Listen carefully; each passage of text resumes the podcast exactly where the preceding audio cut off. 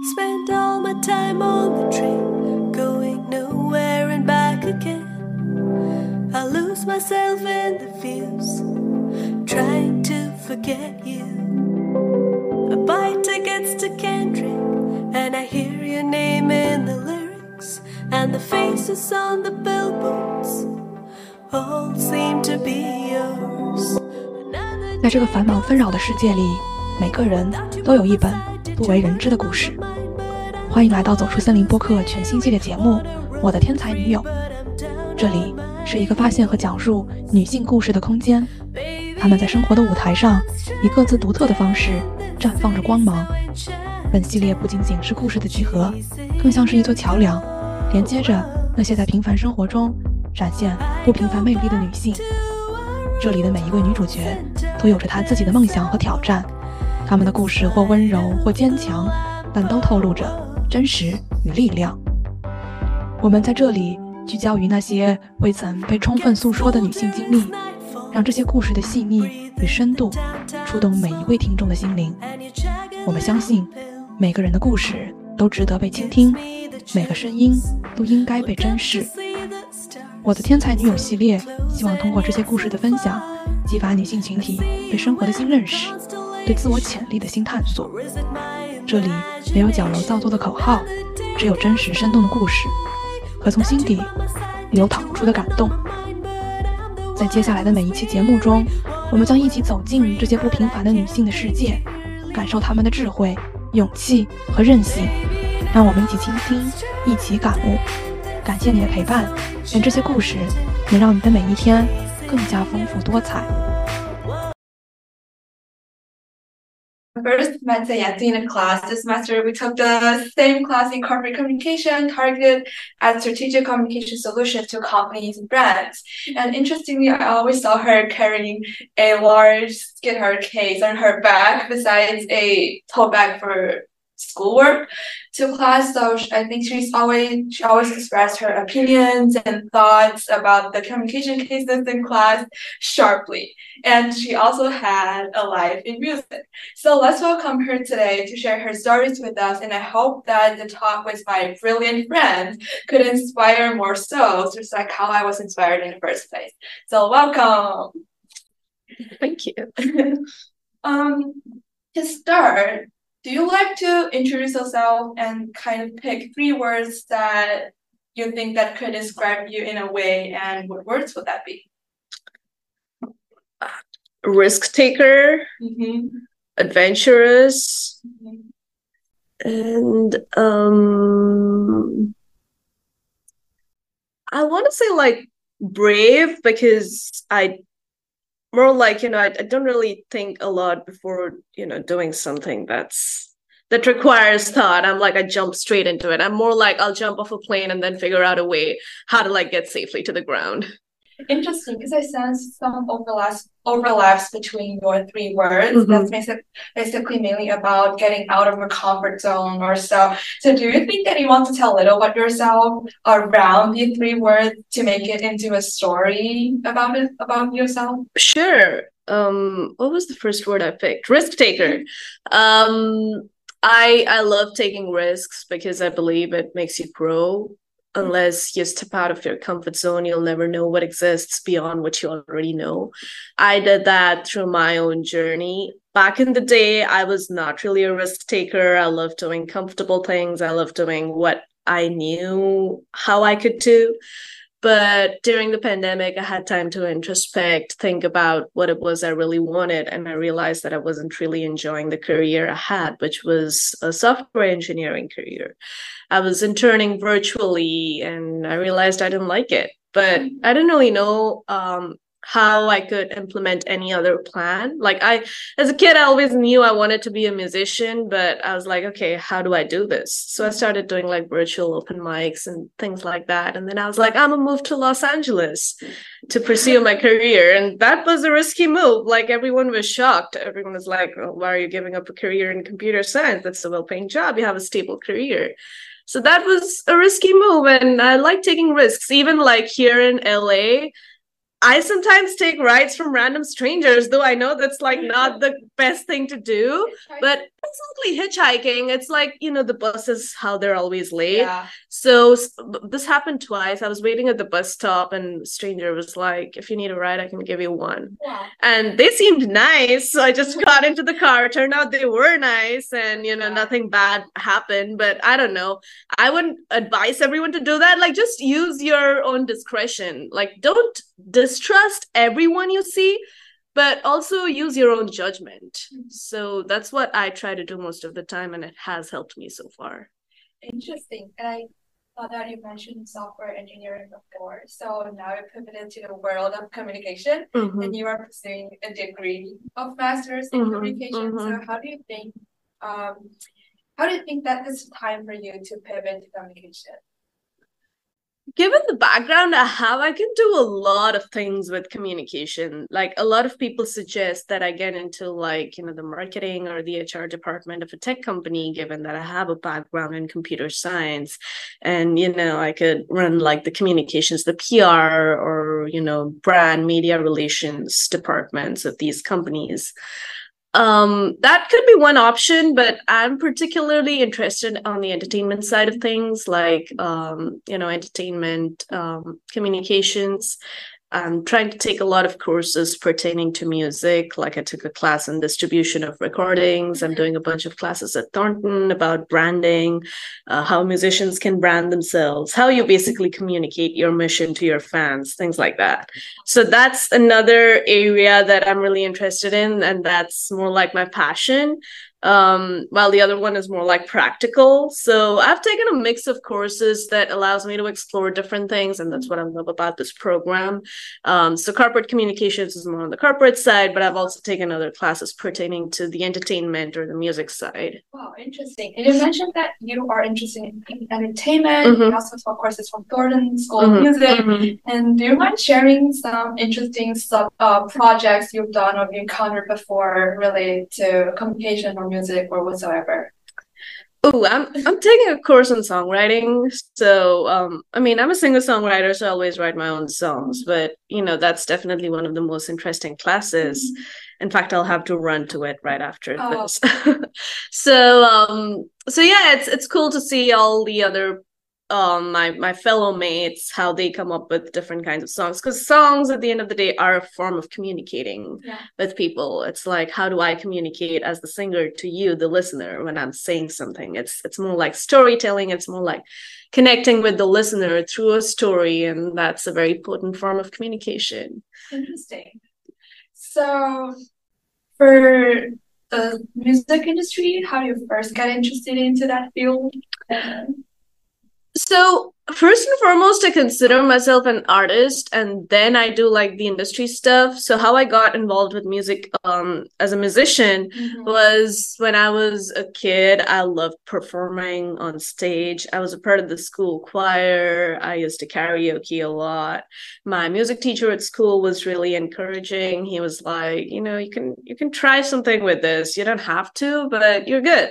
That's that's what he said. My classmates were also very encouraging, and um, that's when I was like, you know, maybe maybe I'll think about it once once I once I like study properly and you know do all the practical stuff basically, which I did and I didn't like, and I was like, it's time to do what I really always wanted to do. Wow, interesting. So, I want to know that have you ever encountered anything fun, or I would say the funny moments for you to think that you want to uh, pursue more in the music related industry? I would say during the pandemic, I had more time to think about things. There wasn't like one moment where I was like, you know, bingo, light bulb goes off, and I'm like, I'm gonna do this. It was more like a process over time. As I was getting more into my courses in my undergraduate, um, which were pertaining to computer science, uh, I was like, I don't really like this. I mean, except for a few classes, which I really enjoyed, which were more like data structures and stuff, like puzzles, basically.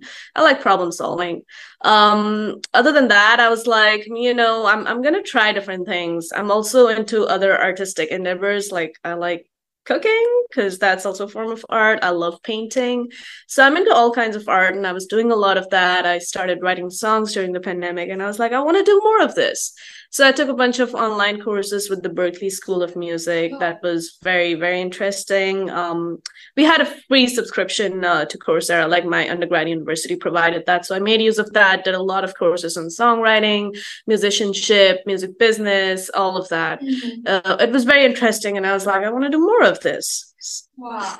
Interesting. Because I heard of some people who probably majored in some fine arts mm-hmm. majors in undergrad, but they pivoted to the software engineering world later. So you kind of that's more common, yeah.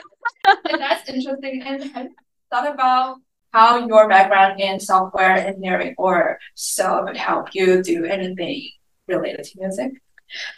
Um, I haven't really been able to find a direct connection that I could like tell people, but I think it informs everything I do in music. Like I sometimes think of songs in a very um you know ob- objective way instead of more like subjective. I mean, I feel like I I consider songs as being both subjective and objective like there has to be feeling there has to be emotions mm-hmm. but also um you know there has to be like structure in it there has to be like well defined parts in it. There has to be a certain way the melody should flow for it to you know strike the listener in an effective way. So you know there's that analytical side of me always doing things in music that i don't even think about if that makes sense. Kind of a combination of art and science. Yeah I mean, songwriting is a lot of art. I would say it's like 90% art, but there's also a little bit of science to it. You can't just like be like, oh, I'm gonna like throw in whatever words and sing whatever melodies. Like, I feel like there should be a proper structure. There should be a way the melodies flow, like when they should go up, when they should come down in order for it to be more the most effective. I'm an art expert. Thank you. And I want to know that do you have a I would say focus on a specific genre that you want to pursue, or you just do everything? Oh no, I'm definitely a pop artist. Um, everything I do comes under the umbrella of pop. When I perform live, I sometimes just sing and play the acoustic guitar, so that's more like acoustic pop. Mm-hmm. Um, I'm also learning the keys, so singing in keys is also kind of like acoustic or laid back chill pop. But a lot of my stuff is also more like electro pop, techno pop, dance pop, uh, my more produced stuff, and that's what I grew up listening to. I was listening to a lot of Kesha, Akon, you know, a lot of the dance or club stuff, and I loved it. So I would say pop. Interesting. And do you remember what was the time that you first wrote your own song for music? During the pandemic. Yeah, it was 2020. I forget which month it was. Maybe like March, Aprilish. Do you want to share more about it? Like what was it about or what inspired you to do? Okay, I think the very first time I started, like, okay, well, I started with poetry. I mm-hmm. loved writing poetry as a kid. Like I was doing a lot of poetry even in school. Wow. I love storytelling. I was writing novels, poetry, all of that. Mm-hmm. But I then started putting my poetry to music that already existed, like stuff you hear on the radio. I just took those melodies and I was singing my own words or lyrics to those melodies. That's how it started. And I was like, oh, I like this. Now I'm going to compose my own melody. So um, yeah, I, I took my own lyrics or my own poetry and then played around with a little bit of the chords on the guitar and then came up with my own melody. The very first song I wrote was um, about um, a crush I had in my undergrad. Mm-hmm. So, did you show it to anyone after yeah, I, I used to play that song a lot in the virtual open mics I was doing during the pandemic. I discovered a lot of groups all over the world. Like everything was happening virtually, which was in a way good because I got to meet people from all over the world, like Australia, the US, um, different countries in Asia, Europe. And I'll digress a little bit and mention a little bit about one thing that happened that I thought was really cool. Mm-hmm. I met a lot of people um, virtually, like I said, and I told a couple of them like they were in LA, and I was like, "Hey, I'm coming over to LA," and uh, they were like, "Sweet, we'll meet you at the airport." Wow. And they met me at the airport, and they gave me a guitar because I didn't couldn't get my guitar from India because you know they wanted me to the the airplane company wanted me to buy an extra seat and i was like that's not happening. So they gave me my guitar they helped me settle into my house around campus and um, yeah it was it was really nice. They they were the nicest people some of the nicest people i met. Family from another country. Yeah.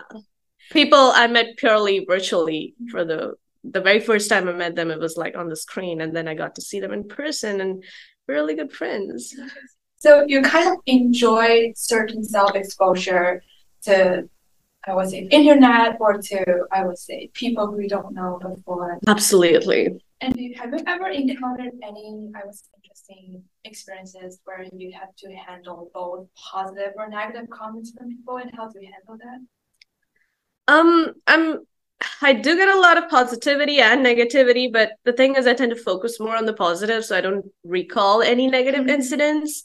But most people are usually just nice. One thing about the Zoom thing was a lot of people used to Zoom bomb. Uh-huh. Like random people used to come in and they used to disrupt the meetings. So. I guess that's a negative thing. But otherwise, everyone I met on Zoom was really nice. Everyone uh, I've met so far in LA through all the different events I go to. And like you said, I love getting exposed to different kinds of people, different kinds of environments, different kinds of cultures.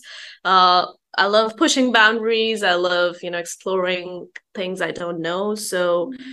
I've I've had a lot of positive experiences, one of which I already mentioned. Negative, the Zoom bombers. Personally, I don't really remember any like bad incident happening. Mm-hmm. Really appreciate how you treat the negative things because it's sometimes hard for people to process these. Choose to self-expose on the internet or to people. No, like my parents never liked it. They're like, oh my god, there's like so many bad people out there, and you know, there's like hackers and stuff. They will steal your information. And I did like I always used to get spam messages about people asking me to write songs. Do you know about that scam where they ask you to write songs and then they'll they're like, we're gonna pay you for the song, and then I think they ask you to send some amount of money or something like that where you get scammed. Mm-hmm. And I did get those messages, but I just ignored them. and speaking of uh, creating a song, can you walk us through the typical process of creating a song? Sure. So usually lyrics come to me first, though I'm experimenting with that again. But the typical process is lyrics coming to me at different times of the day. If I get inspired by something I see, or if I'm feeling a specific feeling, I just pull out my phone and start taking notes. And once I have like enough mat- matter and I'm feeling like I can put that into a proper structure, I mm. start figuring that out. And once I have like enough material where I feel like there's a story, there's like a verse, pre chorus, mm. chorus, I go back home, take out my guitar or sit at the piano and start playing around with chords and try to sing to the words I've written. So, how do you always get inspiration for your music or lyrics or songs?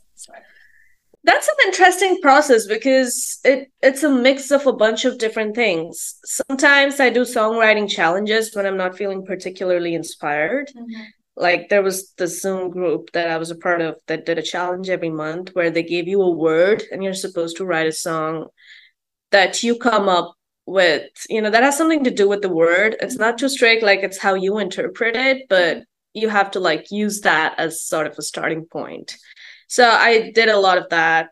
Um i um you know sometimes like just take words and then try to build off of that. Or if i'm feeling something feeling a specific emotion um i jump off of that. Or if i see something that that i find interesting then i'll start taking notes. And then it's rarely a process where I'm like writing a song, a whole song at one go. It usually like it's bits and pieces all over my phone and different notes. And then eventually when I feel like it, I try to see which ones I can string together, like which ones have a common theme and then put it together.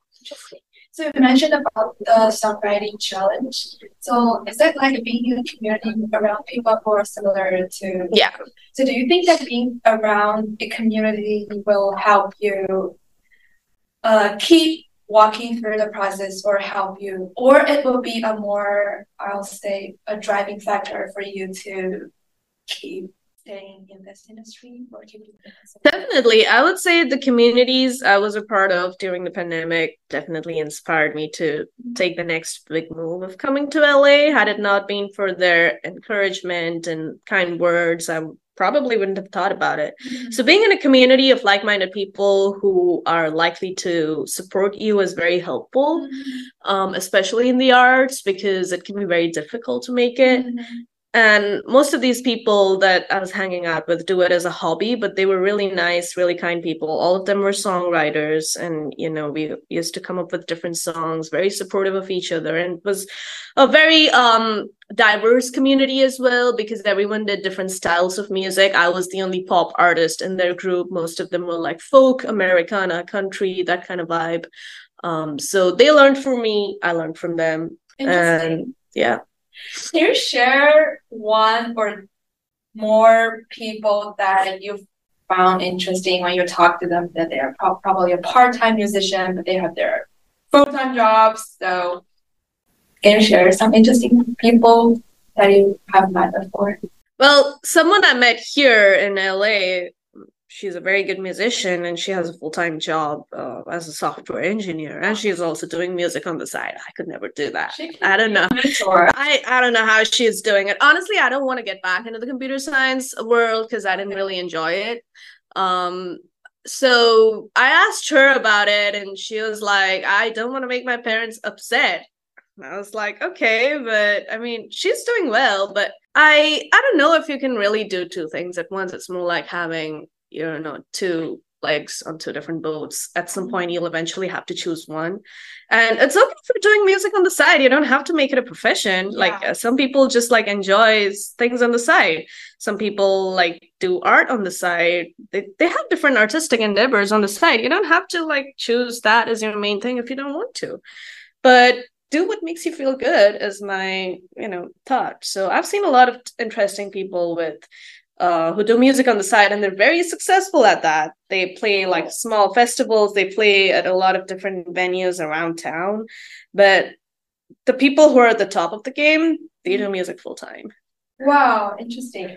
I remember that I once met a Uber driver and I thought that the stereo in his car was very, I would say, inviting so I asked him if he's kind of interested in the music, and he said that he's a full time artist and musician, and he just, you know, want to do Uber sometime. so that's interesting. It's LA. So, so he his Uber job is on the side. Yeah. Interesting. Cool. So, I think it's interesting for people to see their possibilities in life without boundaries, because some people yeah, what have I met a lot of people on campus. They took a lot of different majors, some for themselves, some for their parents, or some mm. for the I would say for making a living, yeah, a job or whatsoever. But that's that's an important thing too like because the arts especially at the start they don't pay you like you you got to keep doing whatever you were doing just mm-hmm. because you like doing it because more often than not you won't be getting any money out of it. And then you'll have to make a choice like should i get a job? Because i need to sustain myself especially in a city like la you, you need to it's it's very expensive. You need to have some form of income mm-hmm. which is why i feel most people have multiple day jobs if not one. Mm-hmm. and they do music on the side. But i feel like music if you want to be really good at what you're doing it, it has to be like a full-time thing because you know there's so much to it. It's not just like writing songs. It's like developing your vocal abilities. It's like your stage presence. There's so much to it and yeah. it's a full-time job in itself and if you're doing something else it's definitely taking away from your time that you have to mm-hmm. practice music cool so since we are moving post COVID and there are a lot, a lot of, I would say, offline music events or festivals coming the recent year. So have you attended any like musical events or festivals or whatsoever? And do you enjoy it? Yeah. So the first music festival I attended was last year. It was called the LA3C. Um, it was very interesting. There were a lot of cool artists. There was Snoop Dogg. There was Seventeen. I got to see 17 in person. They were really, really good. yeah, it was really good. I loved it. Um, so yeah, festivals are great. They can be really loud sometimes though. So self note is to like take earplugs because yeah, yeah, because it, it can damage your ears.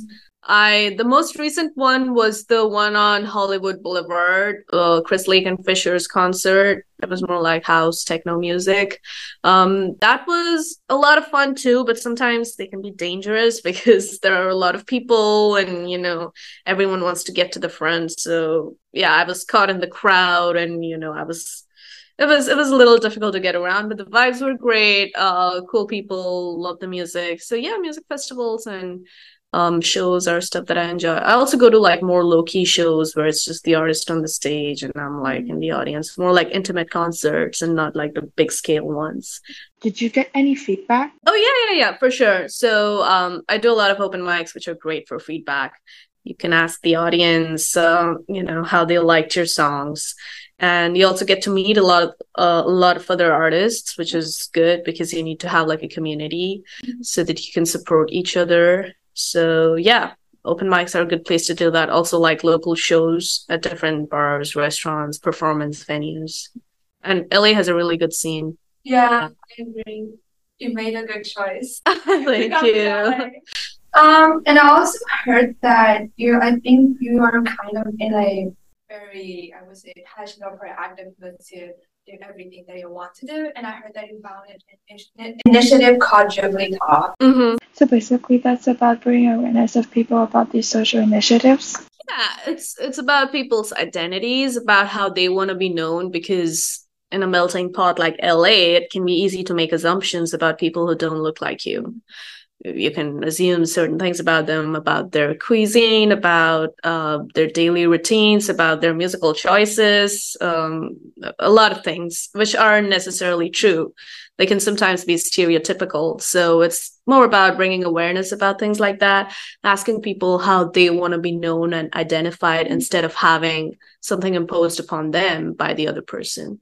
Oh so you basically came up with the idea when you came here and found that the vibes now is kind of something that I want to do about it. So it just came to that. Um, I actually got involved with this project because I loved that idea. It was started by the pastor of the church I'm associated with. So he's the one who came up with the idea, and I was totally on board with it. So, what do you usually do with that initiative? So I just interview people, ask them questions about how they want to be known and if they've had any experiences, like whether they've been stereotyped or not, uh, and how they navigate uh, these experiences and questions which may be stereotypical. Interesting. So that's also way for you to meet people and get inspired for your songwriting, right? Creation. Interesting. Mm-hmm. So everything's kind of connected. Yeah. You just have to connect the dots mm-hmm. and then to paint the whole picture. Yes. So, absolutely. Yeah. To our last section of the conversation, I really want to know about your future career path because our podcast is also about inspiring people to make choices in their it was important sections of their lives and how they could better their lives in the future. Mm-hmm. So, what career path are you considering pers- to pursue after graduation?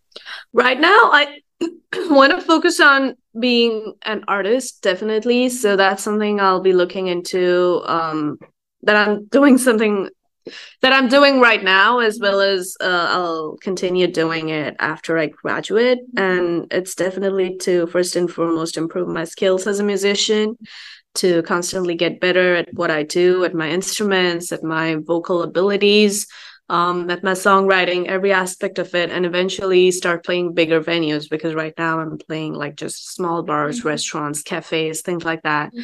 Want to like start um, opening for bigger acts, play at festivals, um, basically gather more like attention or clout and also increase my fan base because I want to reach out to as many people as possible, like inspire them, motivate them, connect with them through my music.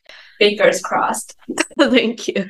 I think you'll make it because I think you're determined and you're very, yeah. That's another way to describe me. Like, those could definitely determine could be another word for the three words to describe me. You're just decisive in everything that you decide to do. Yeah. I'm I'm very decisive and it can sometimes get on people's nerves. They can uh-huh. they sometimes call me stubborn because if I decide to do something, I want to do it, period. So yeah, that's just a part of who I am. Interesting. Do you mind if I, I ask you about your MBTI personality stuff? Is it the E- INTJ Yeah, yeah. kind of thing. I'm an ENFP. ENFP. You know what's funny? Back when I was in school, I used to be an INTJ. Wow. And then after I came here, I had to take the test for one of my classes in my second semester. I don't know if it was the same Oh, class. one. Yes.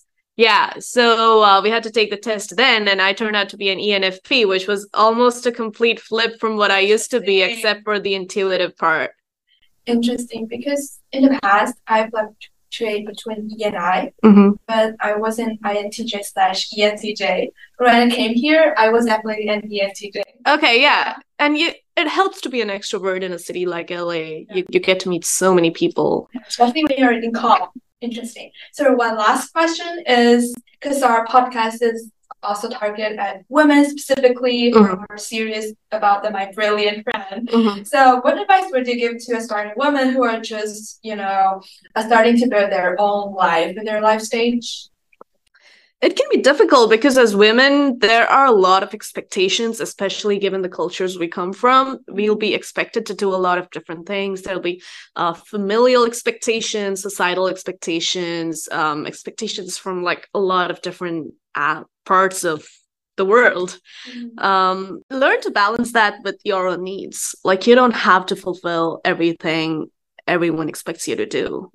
If it's like something you don't want to do, don't do it and don't bother too much about what people think of you because it doesn't matter.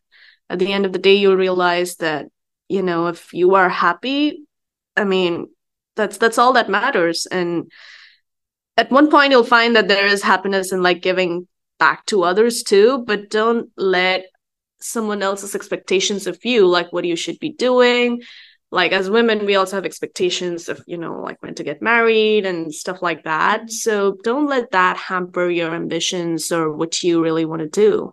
And go out there and do whatever it is that your heart tells you to do whether it's a career in tech. I know a lot of women are like not really encouraged to go into tech. I come from a, that kind of a background where like i was one of the very few women in college who are like studying tech. So if you want to do that, go do that. Don't like anyone tell you what you should be doing. Don't let anyone tell you uh, when you should be getting married or whatever. Forget your gender when you're making decisions Right. pursuing your life. Right. Yeah. That's our attitude.